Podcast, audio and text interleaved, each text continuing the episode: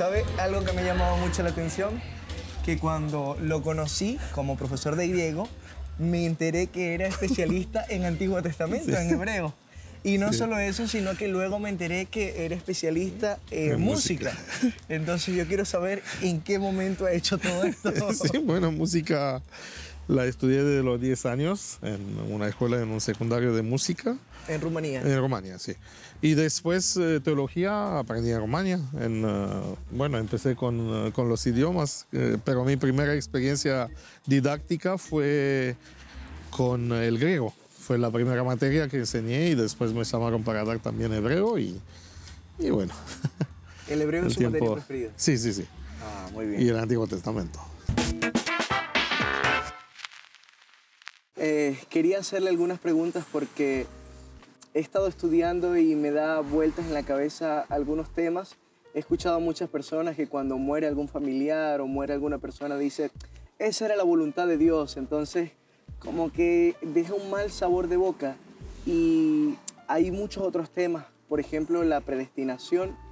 Eh, a veces escucho parejitas que dicen, no, yo creo que Dios me predestinó para estar contigo. Parece que, que a veces creemos que Dios como que ya escribió todo y se debe cumplir y el ser humano no tiene ninguna opción que pueda cambiar los hechos. ¿Qué cree usted? ¿Es bíblica la predestinación? Bueno, este tema no es un tema nuevo hoy, no es un tema simple. Eh, siempre nosotros hemos eh, tratado de dar un sentido a la vida y la verdad es que el pecado ha traído tantas cosas complicadas que no tienen sentido. Y entonces una forma de dar sentido es o poner todo en como que Dios es culpable de todo o Dios es responsable de todo. Esto es un modelo, ¿no? O el otro diciendo que Dios no es responsable de nada y entonces hay un caos en nuestro universo que nadie puede controlar, ¿no? Creo que son dos extremos eh, que, que tratan de, de enfrentar esta realidad tan compleja del pecado. Bueno, ¿qué nos dice la Biblia? ¿no? Porque tenemos que partir de esto. Eh, los filósofos han, han construido un modelo de universo en cual eh, Dios es la causa primaria de todas las cosas. Correcto. Sí, Aristóteles pensó en esto y hasta para, para él Dios es el motor que mueve todo. Entonces, como a Dios no le puede causar nadie nada, entonces todo lo que parte en nuestro universo o todo lo que ocurre en nuestro universo es en Él. Él es la causa primaria. Entonces, se ve todo, todo- todos los sucesos del universo, todos los eventos, como una cadena perpetua de... ¿Han visto cómo es en un dominó de naipes? Claro. le da, diste el primer impulso y ahora todo lo que sigue, sigue por, por este impulso. Y esto va a determinar todo lo complejo que está en nuestro universo. ¿sí? En este caso se llega a un modelo de predestinación, como que Dios tiene un diseño de la historia y al causar el primer impulso ha causado todo lo que va a eh, suceder. Y entonces el mal mismo se origina en Dios.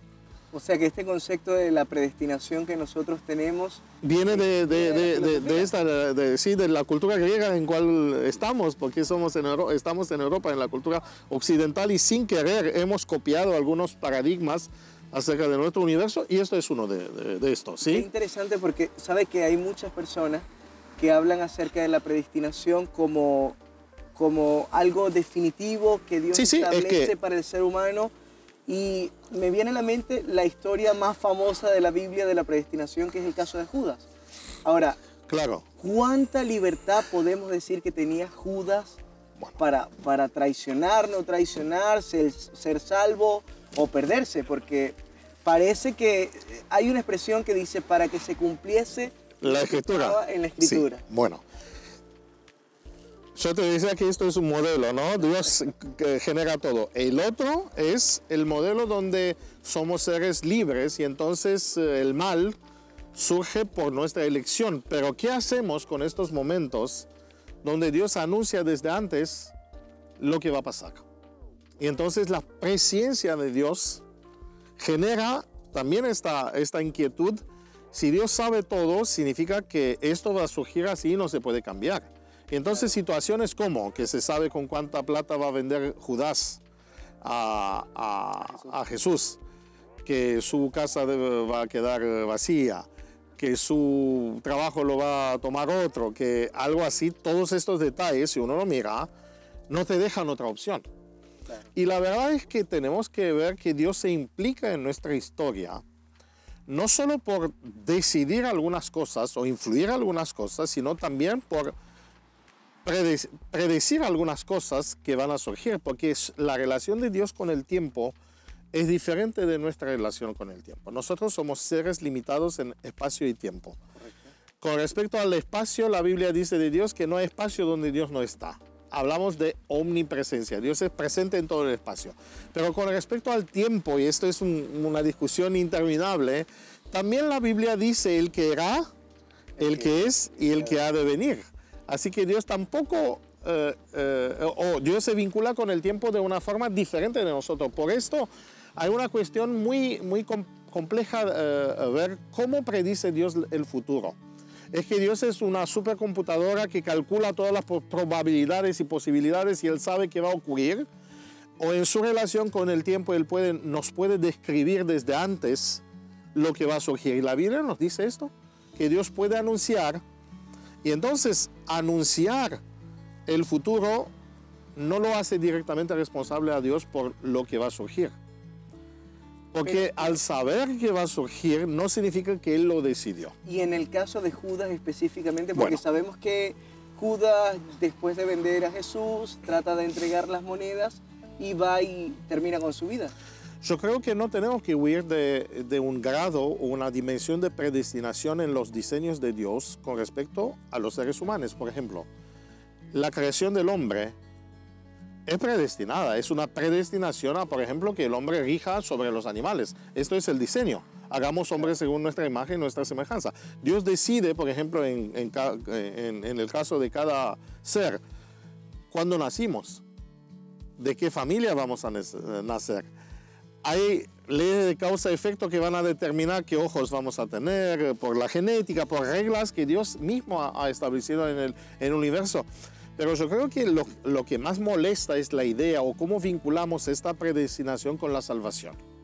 Y acá se genera el problema, porque a algunos le da la sensación que para, para, a algunos Dios los ha destinado para salvación y a otros lo ha predestinado para perderse. Y Judas sería uno de esto, una de estas situaciones como que su trabajo de vender a Jesús lo condujo a perder la salvación.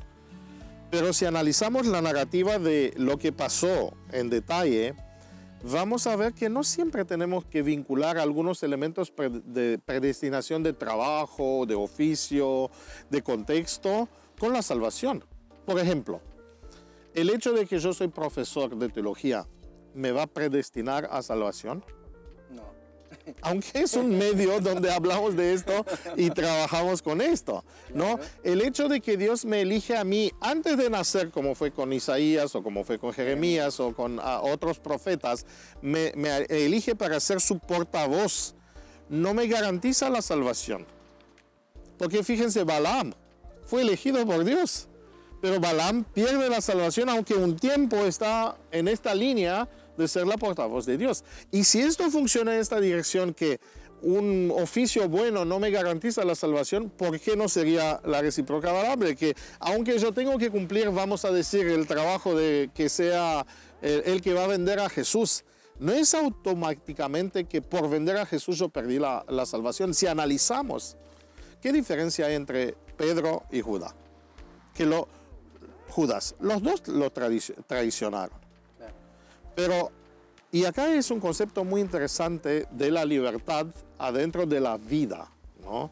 Porque Eclesiastés dice, todo que puede tu mano, que haga con toda su fuerza. Y dice, pero cuidado, porque el, el, fin de toda la sabiduría es temer a Dios y obedecer sus mandamientos, porque todo esto Dios lo va a traer en el, justicio, eh, eh, en el juicio. Pero nos dice cuándo hay y describe esta metáfora muy linda, dice, hasta que no vuelva la tierra eh, eh, eh, en la tierra, hasta que no morimos. Él dice, hasta que no empiezas a ponerte viejo, hasta que no empiezas a no tener dientes, a no ahí, hasta que no mueres. Hasta que no mueres todavía hay una posibilidad de dirigir o cambiar tu vida. Y esto pasa con Judas. Judas Fíjense, ¿le dio Jesús la chance de, de confesar? Bueno, vamos a decir que fue predestinado para vender. Y bueno, y si confesaba después que lo había vendido a Jesús, no podía re- re- recibir perdón. Sí, le da a Jesús chance de, confesar su, pecado. Sí, en, la Santa Cena empieza desde lejos diciendo, eh, uno de ustedes me, me va a vender. ¿Quién, Señor? ¿Quién? Todos preguntaron, ¿quién? Bueno, el que, al cual le doy el pan. El que va a comer junto. Así que hay, hay intentos de Jesús de, de hacerlo confesar, pero ¿cómo termina la historia de, de Judas? Termina quitándose la vida. Y esto es el momento donde el destino se cierra. No es que es un destino predestinado, es un destino, podemos decir, con algunas líneas ya, ya trazadas, pero la decisión final o las decisiones importantes Dios los deja en nuestras manos. Esto Hay- lo vemos en la Biblia. Hay algo interesante, o sea que el hecho de que la Biblia anuncia que iba a haber un traidor de entre sus discípulos no es porque tenía que ser Judas la persona, sino es porque ya a través del tiempo Dios había visto Sí. que había una persona Sí. por su presencia, entonces Dios anuncia lo que va a Sí. ocurrir, pero no está ligado a la salvación. Esto es Y aunque, a- interesante. aunque vamos a decir que Dios anuncia que va a ser un, un- un traidor. Claro. Sí, bueno, si yo soy en este momento cuando he traicionado a Jesús, la pregunta es, ¿puedo cambiar esto? Es verdad que las acciones no lo puede cambiar. Y esto es el concepto del perdón de Dios, porque el pecado trae acciones irreversibles. La, la Biblia dice, la paga del pecado es la muerte. Pero es muy interesante que aunque uno debe andar en este camino, Dios puede desviarte de este camino por su perdón.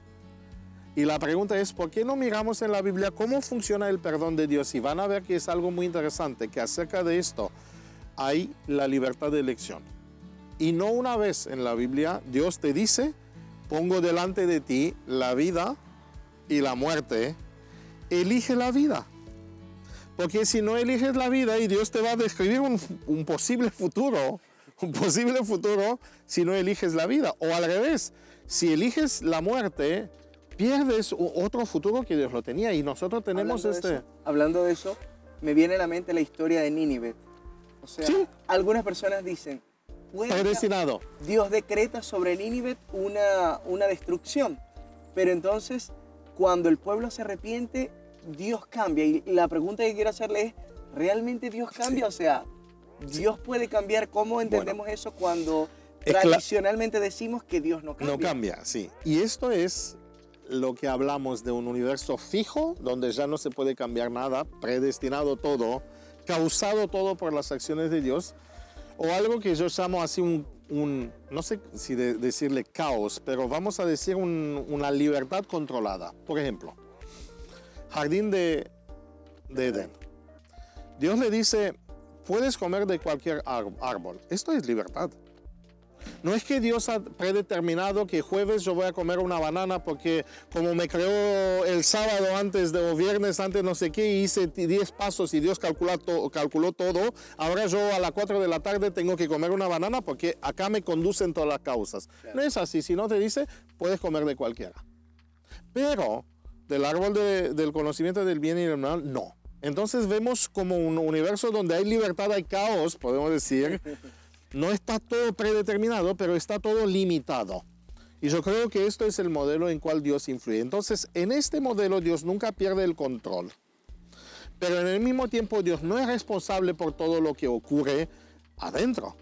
Y esto lo vemos en muchas cosas donde, donde la responsabilidad cae en, en las decisiones que tomamos en el momento cuando podemos tomar decisiones. Ahora, ¿qué pasa? Y esto es una cosa que la Biblia nos enseña, que no somos libres todo el tiempo. Y no somos libres de todas las causas, efectos que accionan en este universo, pero desde el punto de vista soteriológico de la salvación, Dios se asegura que en cada vida, en cada eh, persona, hay un momento cuando elegimos un camino o el otro. Y en esto es la, la- la bondad y la justicia de Dios, que nunca le vamos a poder imputar a otro nuestra perdición y tampoco vamos a depender de otros en nuestra salvación. Es un momento cuando podemos decidirlo. Y esto, es, esto es un concepto muy importante en la Biblia. Hablando de la bondad de Dios, a veces he escuchado personas que dicen, cuando muere alguna persona, era la voluntad de Dios. Claro. ¿Crees que esta es la mejor forma de expresar Creo este que tema. podemos decir así, hay una homilética en esta declaración. Hay una, podemos decir así, como queremos no perder eh, la idea que Dios controla nuestra vida aún en las situaciones más terribles. Decimos que capaz que esta fue la voluntad de Dios, pero es dudable que Dios quiere que mueran niños. ¿Qué podemos decir? Podemos decir que Dios sabe. Creo que es mejor si le decimos Dios sabe que poner todo en su culpa, porque la verdad es que la causa del mal en el universo no está en Dios. El mal no tiene una explicación lógica. La, la presencia de Satanás, uno lo puede poner culpar a Dios porque Dios lo creó. Al ser creador, Dios, Dios es causa de todo. Pero en el mismo tiempo, la decisión de un ser inteligente de ir contra Dios es un misterio que la Biblia lo llama el misterio de la iniquidad. El espíritu de profecía dice explicarlo significa, significaría justificarlo. Y entonces si el mal también es generado por otro ser inteligente, que la Biblia lo escribe como el Satanás o los demonios, tratar de simplificar todo y decir que todo viene de Dios, me parece que es eh, un- como Papá Noel, un sueño con cual queremos eh, eh, adormecer a los niños. Pero yo creo que la Biblia nos invita a mirar que el conflicto entre bien y el mal es una cosa muy seria en cual Dios se implica con todo lo que puede y hay cosas que Dios determina justo para que podamos ser salvos. Por ejemplo, Él determinó, predeterminó cuándo van a ser Mesías, de quién van a ser, eh, el lugar.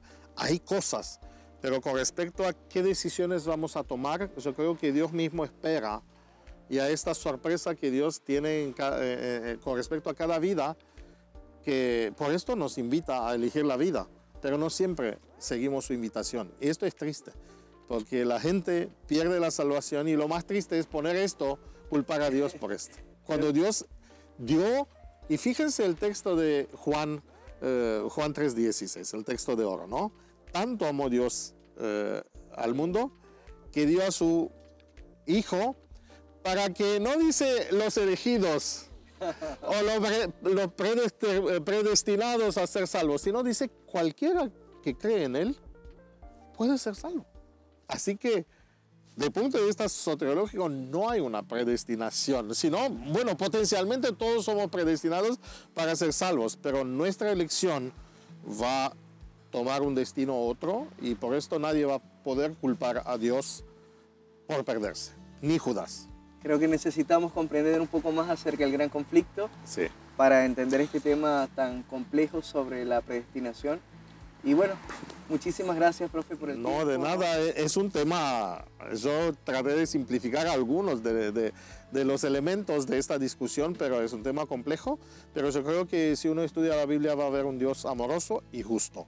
Y esto es, esto es lo que tenemos que, eh, que ver. Este es el Dios de la Biblia, no el Dios de los filósofos, el motor que mueve todo y es culpable de todo.